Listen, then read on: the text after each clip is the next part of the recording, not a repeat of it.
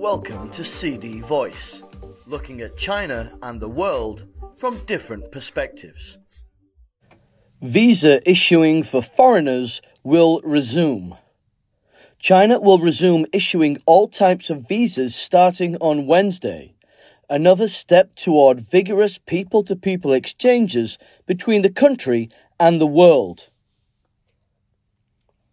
The decision was announced by the Foreign Ministry's Department of Consular Affairs, which said the country will also resume issuing all types of port visas to applicants with lawful reasons. Foreigners with visas that were issued before March 28, 2020, and are still valid will be allowed to enter the country, according to the statement visa free policies will be resumed for entry to the southern island province of Hainan and cruise tour groups at Shanghai ports. In addition, visa free entry to the southern province of Guangdong will be restored for tour groups of foreigners entering from the Hong Kong and Macao special administrative regions. A similar mechanism will be reinstated for tour groups from member countries of the Association of Southeast Asian Nations to enter Guilin in the Guangxi Zhuang Autonomous Region. In March 2020, in an effort to curb the spread of COVID 19, China suspended the entry of most foreigners with valid visas, as well as the issuing of port visas and visa free entries and transits for them. The changes announced on Tuesday mean that the country's visa policies have returned to what they were before the pandemic and show China's readiness to further open up, said Ren Yuanzhe, a professor in the Department of Diplomacy and Foreign Affairs Management at China Foreign Affairs University. It is a great encouragement for foreigners to return to China, Ren said. The changes will also help boost China's economic performance, according to Ren, who said that restoring cross border exchanges and trade is necessary for the country to achieve its growth target for this year. Li Shijie, Dean of the School of Economics at Hainan University, said that with the new policies, the Hainan Free Trade Port will become more competitive in attracting international talent. Insiders also expect a boost in tourism after the adjustment of the visa and entry policies.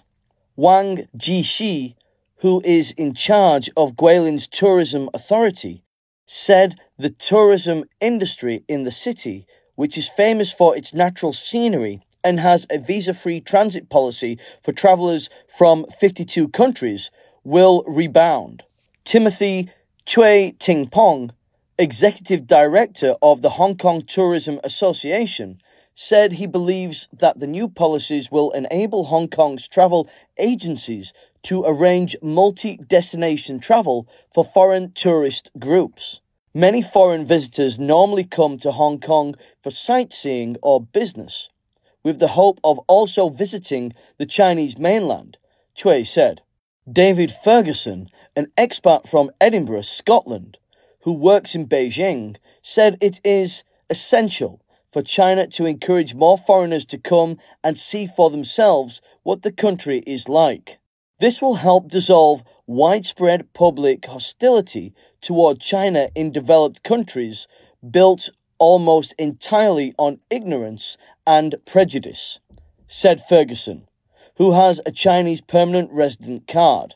Eric Baden, a German who first visited in 1998 and now lives in Shanghai, said he was glad to see that travel to the nation is returning to normal.